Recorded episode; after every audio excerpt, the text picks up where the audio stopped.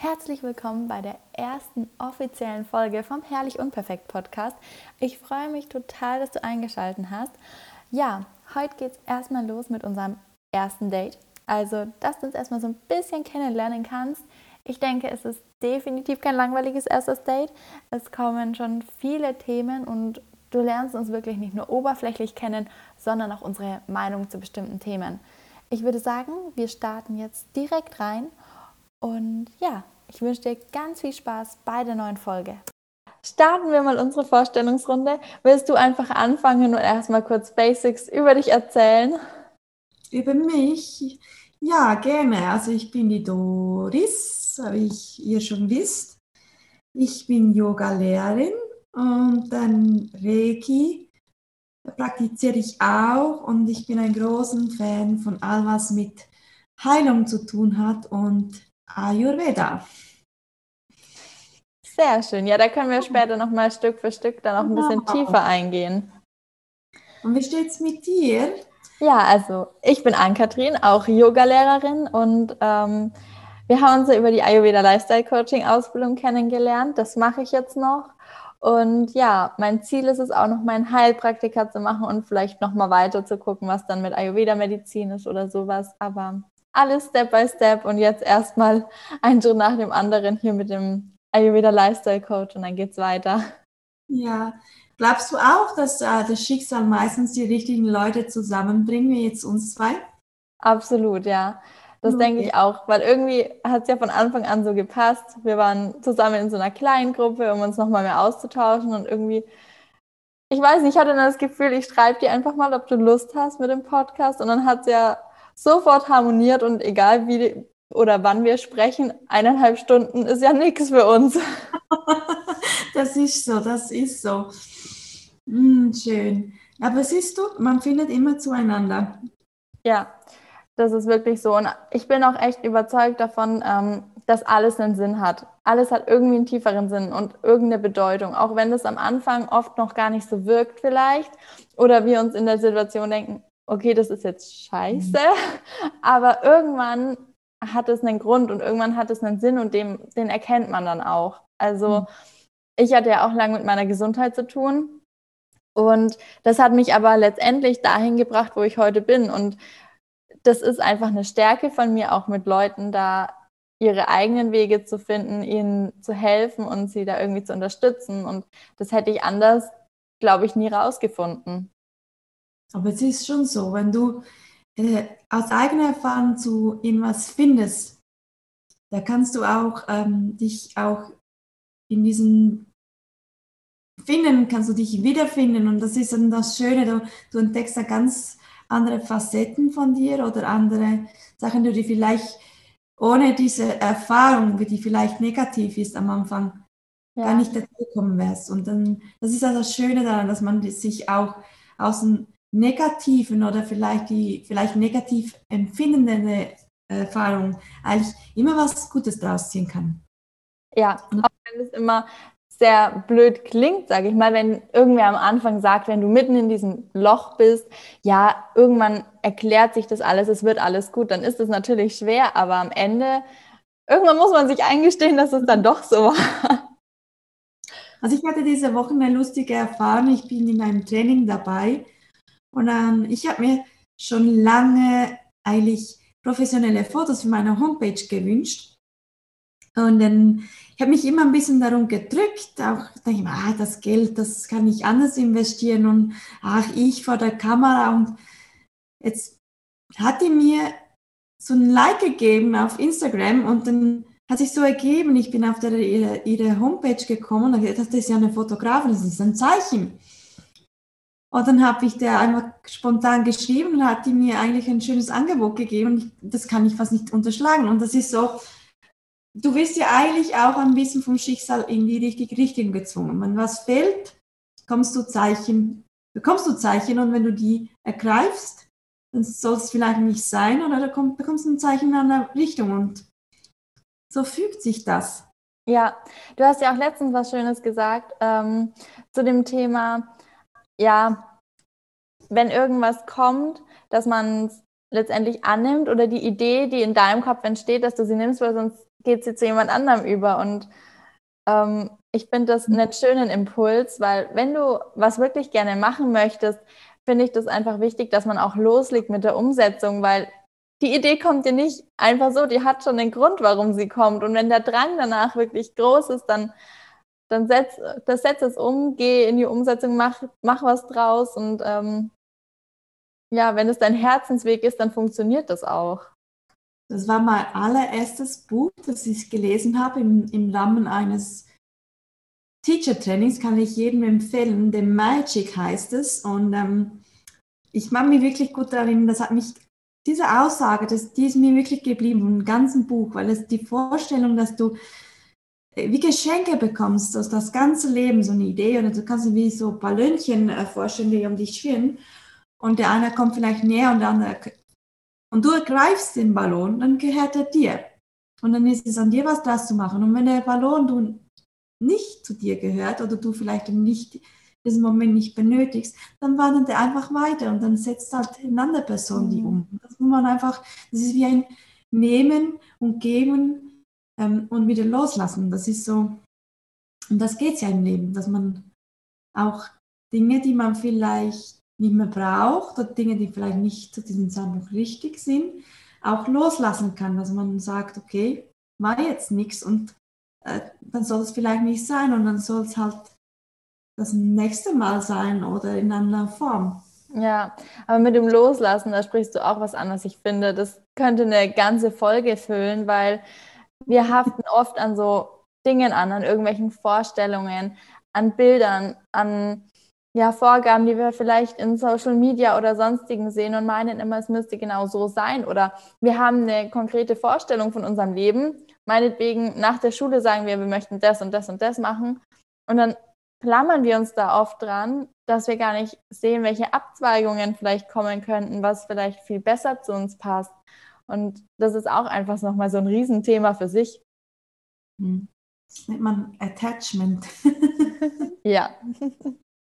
Ja, ich finde es auch äh, sehr wichtig, auch ähm, wir Menschen, wir, wir, wir haben immer das Gefühl, wenn man, man uns was im Sinn kommt, also ich bin auch so ein Mensch, dann mache ich mir selber den Druck, dass es jetzt sein muss und das, die Essenz, dass man eigentlich sich die Zeit nehmen darf, auch das Loslassen oder Umsetzen, du hast unendlich Zeit, also unendlich, du hast ein Leben lang Zeit.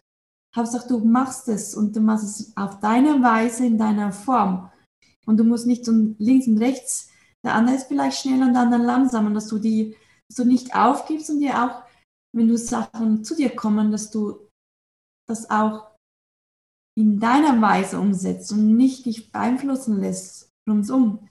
Weil ich denke, das ist schon ein Thema in heutigen Zeiten, in den Social Media, das ein bisschen in in sich einzukehren und die Dinge so zu machen, wie man, wie man eigentlich ist, weil man wird so viel beeinflusst. Was hältst du eigentlich von Social Media eigentlich?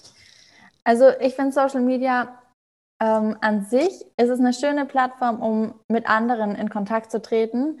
Wichtig ist, dass man eben nicht anfängt, sich viel zu viel zu vergleichen.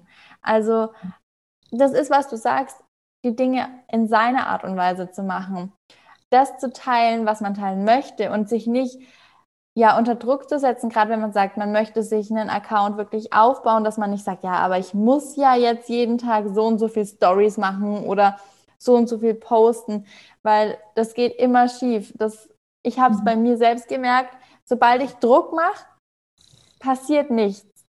Wenn ich das Ganze locker und positiv angehe und mich einfach am Austausch erfreue, mit mhm. Leuten, mit denen man dann in Kontakt tritt, weil das ist, das ist ein großer ja, Vorteil wirklich mit Social Media, das Soziale, man kommt in Kontakt, man kommt in Austausch mit wirklich tollen Menschen und da ist es was total Wertvolles und Schönes, was wir heute haben. Da hätten wir früher die Möglichkeiten gar nicht gehabt, mit der ganzen Welt so vernetzt zu sein. Ähm, aber es ist halt was, man muss schon sehr schauen, dass man bei sich selbst bleibt und nicht immer guckt, was machen die anderen. Ja, gebe ich dir recht. Bin ich der gleichen Meinung. Also. Und ich ja. denke, ich, was denkst du eigentlich? Ich habe mir schon ein paar Mal gedacht, will ich wieder in das Teenie-Alter zurück? und mit Social Media erleben, weil ich denke mir, wenn ich zurückdenke, äh, in meinem Alter als 16-Jährige mit Social Media, ich glaube, das, das ist ein unheimlicher sozialen Druck, den man hat. Also wenn den, das Mobbing-Vergleich im Pausenhof, das ist ja, man hat ja jetzt die ganze Welt als Pausenhof. Das ist schon, mhm. man bekommt ja als, als Kind an sich ja eigentlich ähm, kein Handbuch, wie man mit dem umgehen soll. Also ich denke, das ist schon ein ja. Thema. Ja, also ich finde zum einen wäre es natürlich wichtig, dass man in der Schule vielleicht generell einen Umgang auch da mehr lernt, schon von klein auf die gewissen Bezugspunkte hat und einfach weiß, worauf man achten sollte. Ähm, ich meine, als ich 16 war, gab es, glaube ich, schon gewisse Plattformen, waren aber allerdings alle noch nicht so groß wie heute. Und das hat alles angefangen, glaube ich. Also ähm, ja, und dann bin ich da schon so reingewachsen, mit den Plattformen quasi gewachsen irgendwie. Mm, aber ich fand es schon oft auch anstrengend oder schwierig, weil du siehst halt wirklich, du bist ja meistens mit 16 noch nicht selbst so gefestigt in deiner Persönlichkeit. Mhm. Und dann siehst du wieder Bilder von irgendwelchen Models oder anderen, die dauerhaft im Urlaub sind oder was auch immer. Und du denkst dir einfach so, wow, das möchte ich auch. Ähm, wie das aber bei denen hinter den Kulissen aussieht, was alles gefotoshoppt ist und ja, künstlich dargestellt ist, das, das erkennst du nicht. Also vielleicht ist auch eine Greenwall hinter diesem Menschen und der ist gerade gar nicht irgendwo in Bali oder sonst wo am Strand. Also das ist natürlich auch, es ist so viel Fake da drin und ich finde, Authentizität ist in Social-Media-Kreisen einfach extrem wichtig und ich versuche das auch bei mir immer alles so authentisch wie möglich zu halten. Ich will nichts posten, was nicht ich bin.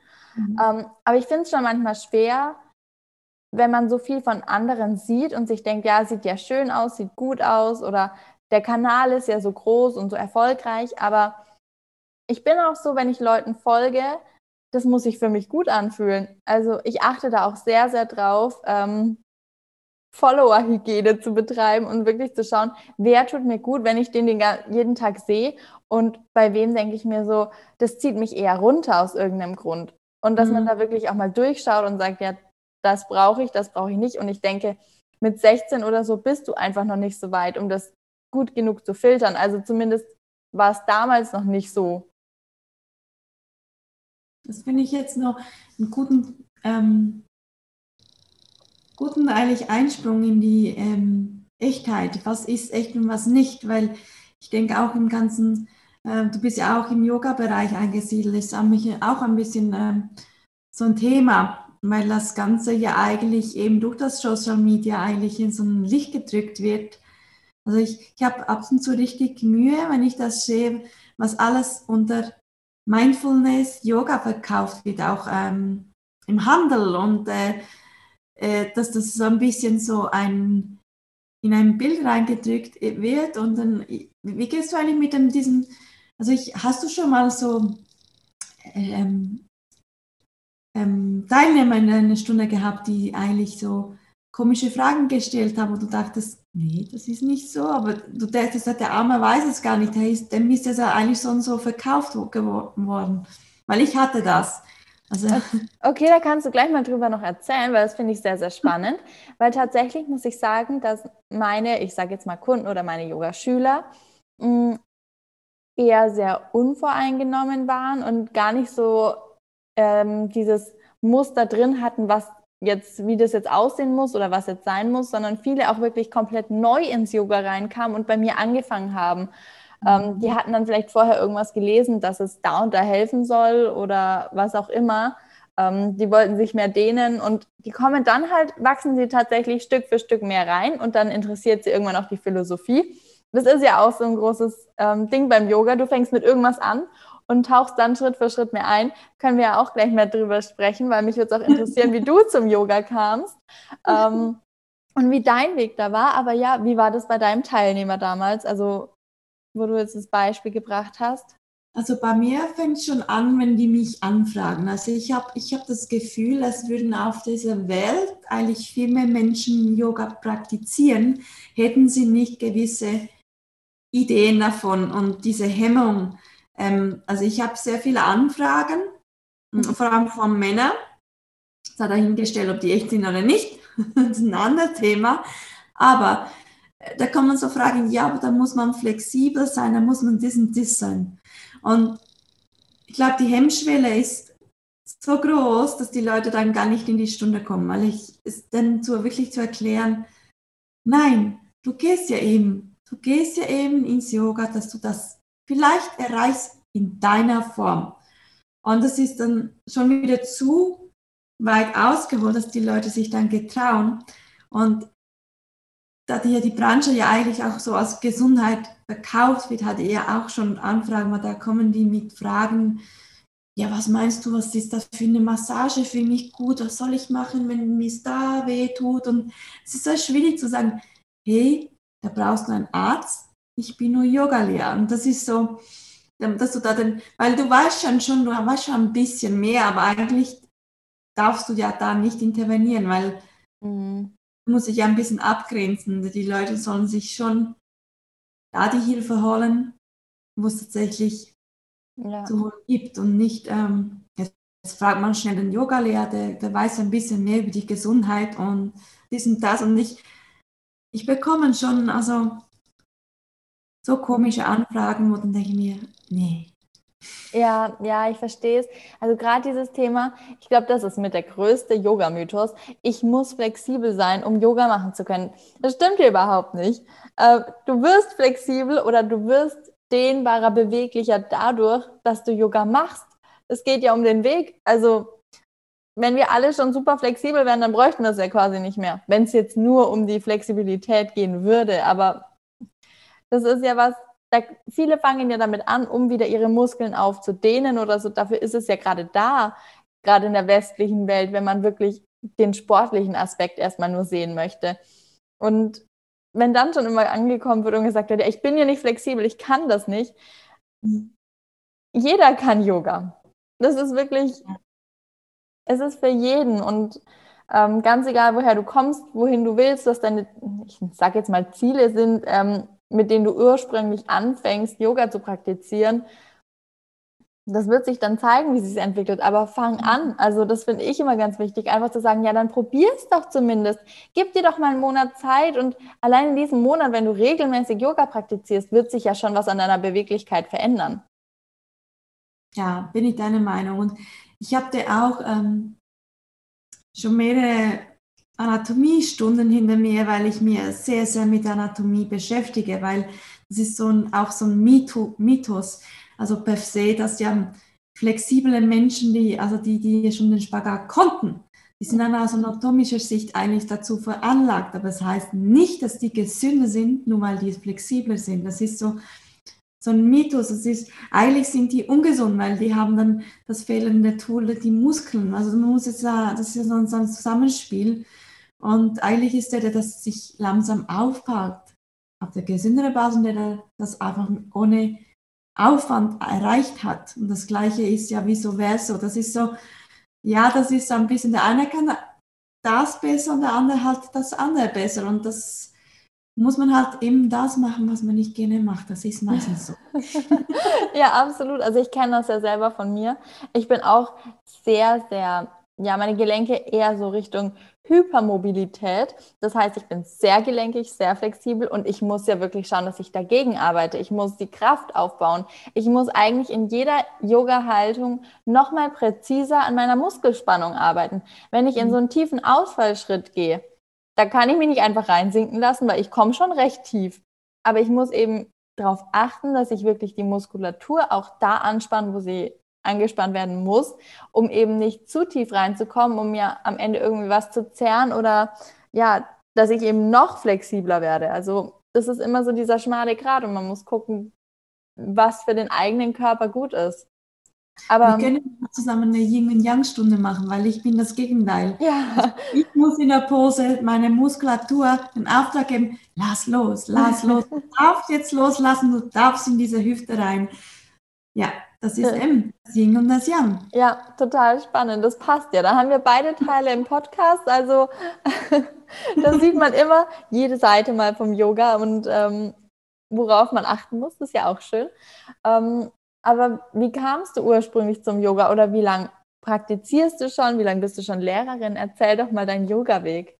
Ja, mein Yoga-Weg geht jetzt schon über zehn Jahre. Das, genau habe ich nicht gezählt. Ich, ich kam bei Zufall, ich war sehr immer ein sportlicher Mensch und ich kam durch einen Urlaub in Griechenland zu Yoga.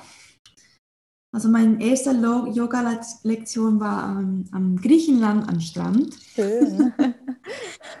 und ähm, ja, ich habe da schon gespürt, hm, das, das, ist was und habe mich dann eigentlich ähm, ähm, in, äh, dann reingestürzt. Im Fitnessstudio habe ich immer die Yogastunden rausgesucht und habe die regelmäßig besucht und habe dann festgestellt, ich bin jemand, ich hatte immer seit 19, dass ich 19 bin, chronische Rückenprobleme äh, bis zu Schwindel und Migräne.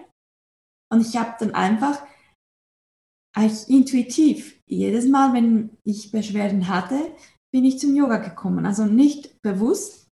Und es ist dann immer so passiert, passiert, bis ich, ähm, ich glaube 2016 war es, oder 17, ich weiß nicht mehr so genau, ähm, ich dann mir einfach die Feststellung gemacht, ja, warum machst du das nicht regelmäßig? Dann kommt es gar nicht so weit, dass du dann wieder in Beschwerden reinkommst.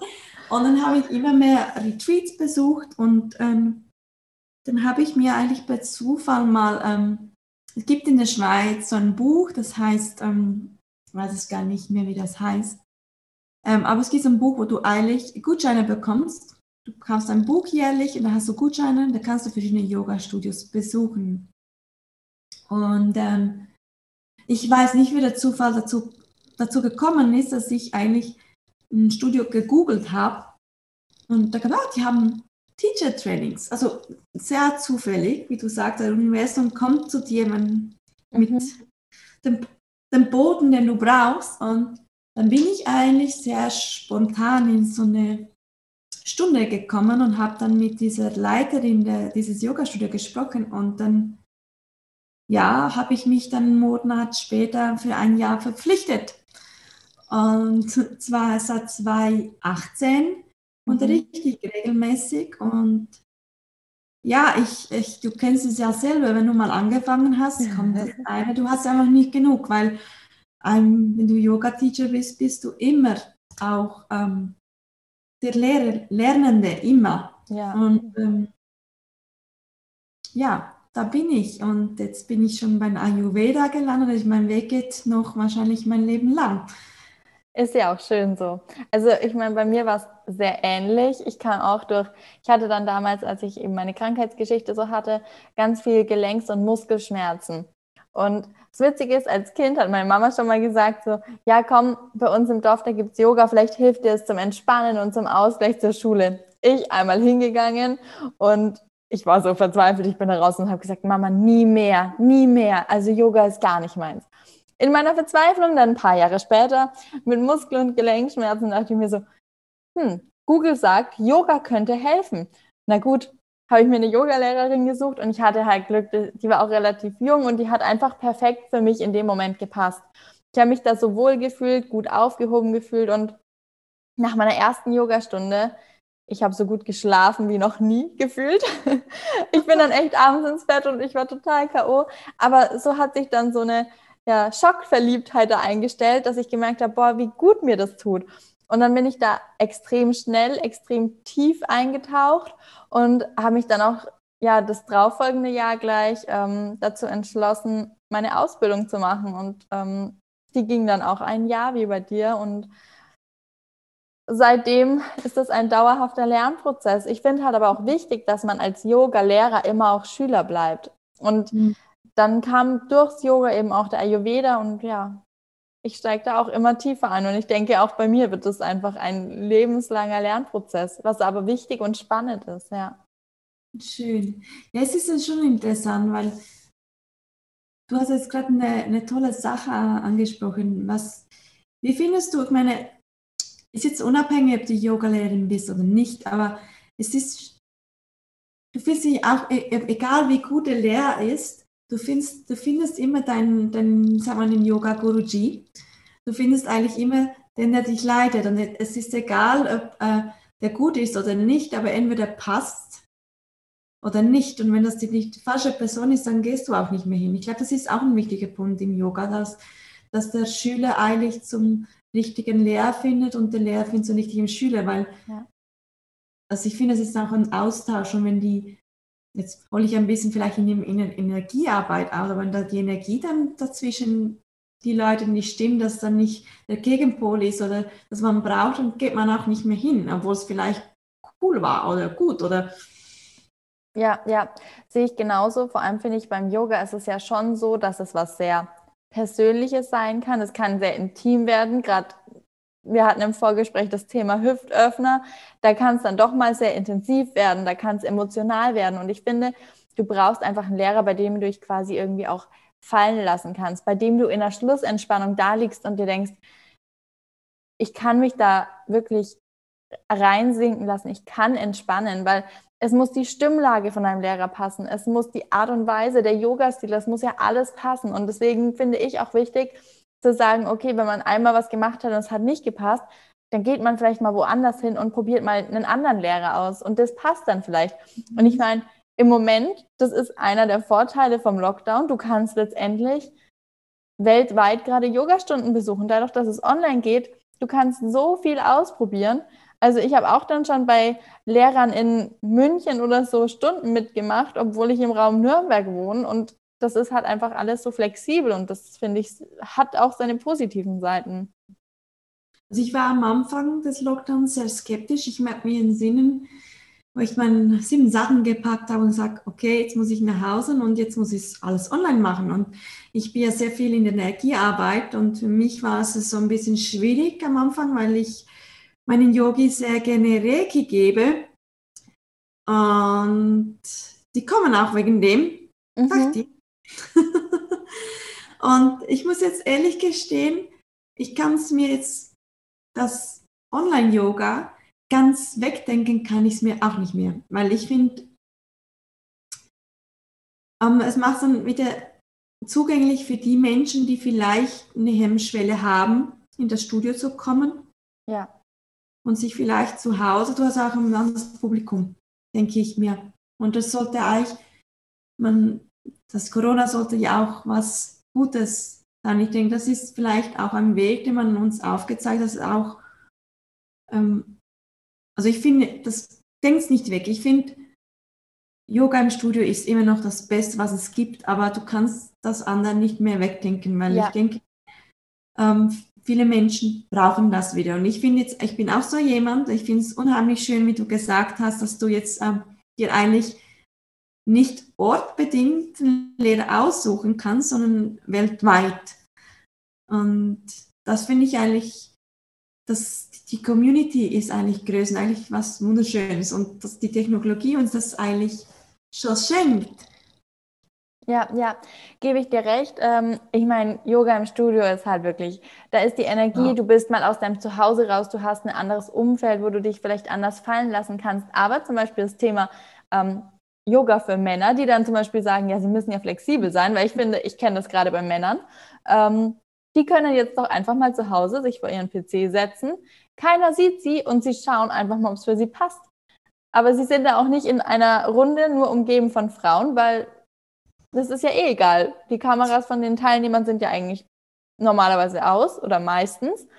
Und von daher bist du total geschützt in deinem eigenen Umfeld, um das einfach mal zu probieren.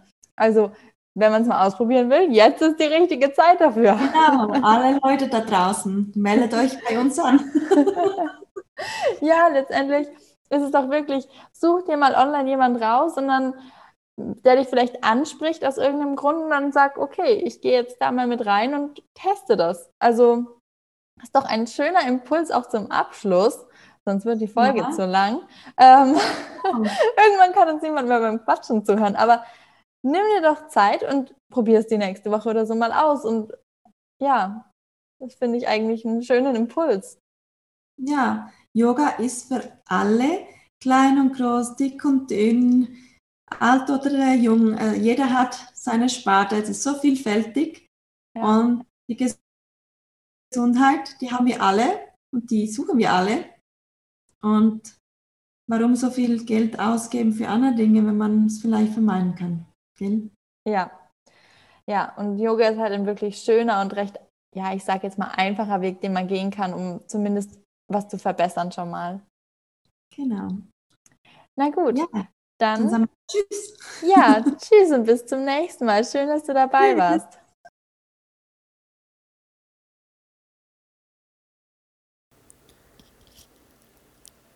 Schön, dass du bei der heutigen Folge herrlich unperfekt dabei warst. Wir hoffen, sie hat dir gut gefallen und du konntest uns schon ein bisschen näher kennenlernen.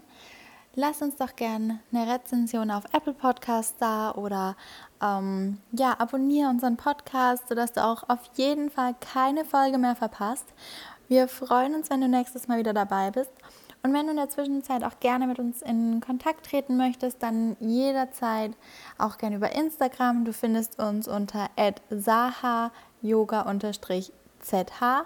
und unter ankatrin-kret. Dann das Ankatrin wird mit C und TH geschrieben, aber du findest auch nochmal alle Infos in den Show Notes. Und ja, wir wünschen jetzt noch einen wunderschönen Tag und freuen uns auf die nächste Episode und wenn du wieder dabei bist.